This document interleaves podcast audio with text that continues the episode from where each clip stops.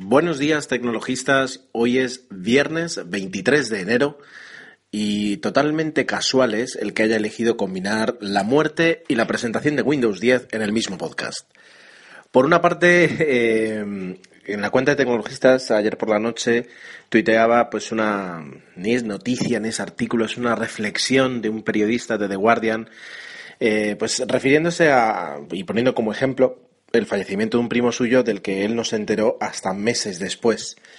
Eh, y diciendo pues que, es una lástima y que, y que realmente podríamos aprovechar la tecnología pues para, mantenernos al tanto de estas cosas que, que, yo creo que bueno al fin y al cabo son, son importantes.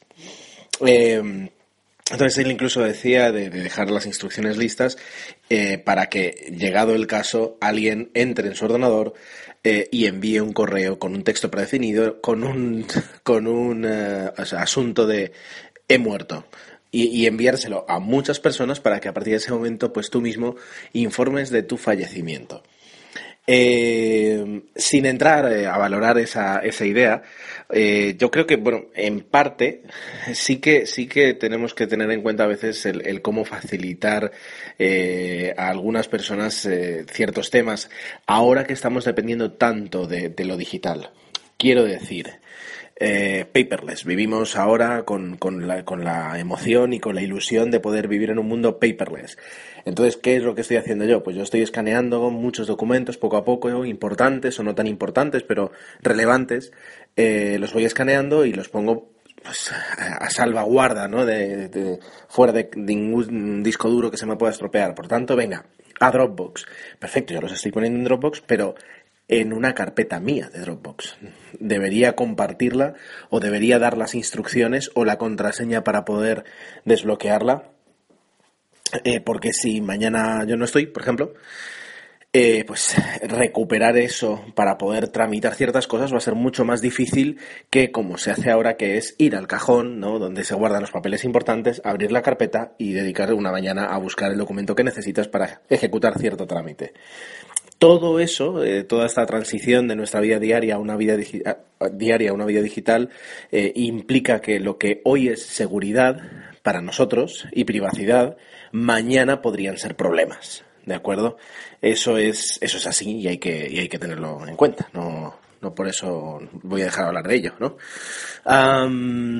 Por otra parte, y, nada más leer ese artículo he recordado, una opción que tiene Google está por ahí y la vi hace unos meses. Eh, no, me hagáis decir exactamente dónde porque el panel de administración de, las, de, tu cuenta de Google eh, va cambiando y, además es, un poquito lioso. Pero está ahí y es una opción que tiene Google para que alguien pueda acceder a tu correo eh, si no tiene actividad durante un año. Es decir, yo cargo unas direcciones de correo en las que digo, bueno, pues si en un año yo no toco mi cuenta de Google, eh, dales, enviarles un correo o dales autorización para que entren y revisen mi correo o saquen los datos que necesiten o entren en Google Drive, etcétera, etcétera. Eh, útil, pues, pues me parece muy útil eh, y ya está. Sí, o sea, podríamos entrar en posteriores valoraciones de si es arriesgado, qué pasa si me voy un año al Congo, no sé, pero, pero mm, eso, si eliges las personas correctas, pues debería ser una muy buena opción.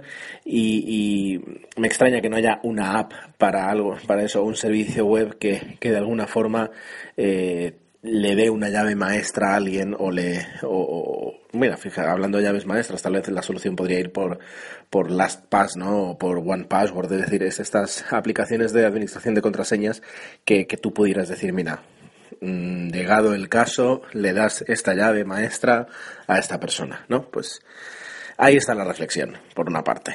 Y por otra, ahora estaba leyendo la presentación de, Windows 10, que no sé si lo habéis visto, va a ser gratuito, la primera actualización gratuita para todos los usuarios, e incluso para los de Windows Phone, y que se va a presentar y que por fin pues va a haber una única interfaz, eh, tanto para, para los usuarios de móvil, tablet y escritorio que de alguna forma eh, copia no voy a decir copia, pero, pero eh, se mueve al mismo ritmo que Apple ha ido haciendo. Es decir, Apple sacó iOS después de macOS 10, macOS 10 y iOS no tenían nada que ver y en los últimos años convergen a ofrecer muchos elementos comunes que hagan que el usuario que tiene un, Mac eh, se encuentre cómodo o pueda intuir ciertas cosas en, en iOS y viceversa, ¿no?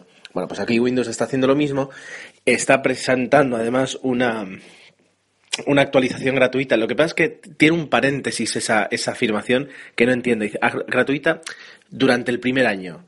¿Qué significa? Que en cuanto se presente Windows 10 yo tengo un año para actualizar mi sistema operativo y si no lo hago entonces tengo que pagar. No lo sé. Si querían simplificarlo no tenían que haber puesto ese paréntesis detrás de, detrás de su anuncio. Pero bueno, ahí está lo que va a ser Windows 10, eh, novedades que va a traer, etcétera, etcétera.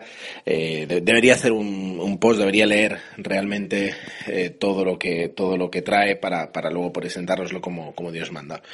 Lo que pasa es que estaba leyendo por aquí, permitidme, tengo, tengo una página aquí. Estaba leyendo mm, un poquito lo que estaban diciendo el, el CEO de, de, Microsoft, que es este hombre, ¿cómo es? Satya Nadella, y hay un momento en el que dice, aquí está, lo voy a traducir, ¿vale? Dice, mm, vamos a tener servicios por todo.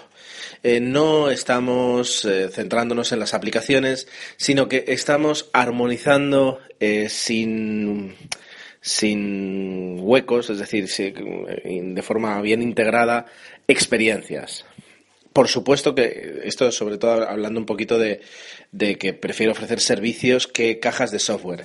Digo, por supuesto que no estáis centrándose en las apps, y es que todavía Windows Phone tiene una un déficit de aplicaciones espectacular. Pero yo que soy usuario de Windows Phone y cada tanto entro en la tienda, no sé, eh, soy curioso y tengo la oportunidad de tener un teléfono diferente a un iPhone, que es lo único que he tenido desde que salieron los smartphones, pues me pongo a buscar, ¿no? Y cada vez que entro en la tienda de, aplicaciones de, Windows Phone y me pongo a buscar las más vendidas, el top por gratuitas, el top por ingresos, se me cae el alma al suelo teniendo en cuenta eso, la calidad de las aplicaciones y qué aplicaciones hay y que haya algunas ausencias muy, muy notables. Entonces, eh, duele, duele por ahí y yo creo que hasta que es, que es el problema que va a tener Microsoft a la hora de, progresar con Windows Phone, aunque los pantallazos del nuevo Windows 10 en, en, smartphone eh, prometen, ¿no? Vamos a ver luego qué, qué yo creo que va a ser la, primera gran, y es lo que dicen, es la primera actualización en dos años, desde que se han vendido decenas de millones de dispositivos con Windows 8 y, Windows Phone, el, el, 8 o el 8.1. Vamos a ver cuando salga esta actualización qué dispositivos se pueden actualizar y cuáles se quedan atrás. ¿Será como Apple, que actualiza hasta 3 y 4 años atrás? ¿O será como Android, que ahí va por fabricante, que algunos fabricantes respetan más y otros pues eh, te quedas con el, con el Android que te vino? No lo sé. Ahí, está, ahí está el tema y dentro de unos meses lo, lo sabremos. Y de momento nada más. Eh, no se me ocurre nada más que contaros en este viernes. Tan solo desearos un muy, muy buen fin de semana. Recordaros los, voy a decir métodos de contacto, pero bueno, por si me tenéis por ahí. Arroba tecnologistas-bajo es la, cuenta de Twitter de este podcast. Arroba GER7 es la mía personal.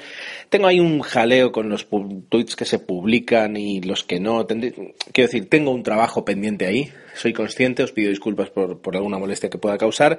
Y, pero bueno, hasta que no termine de completar la, la mudanza y me siente en mi nuevo en mi nuevo escritorio, entonces a partir de ese momento ya me pondré a arreglar todo, todo lo que tengo que hacer.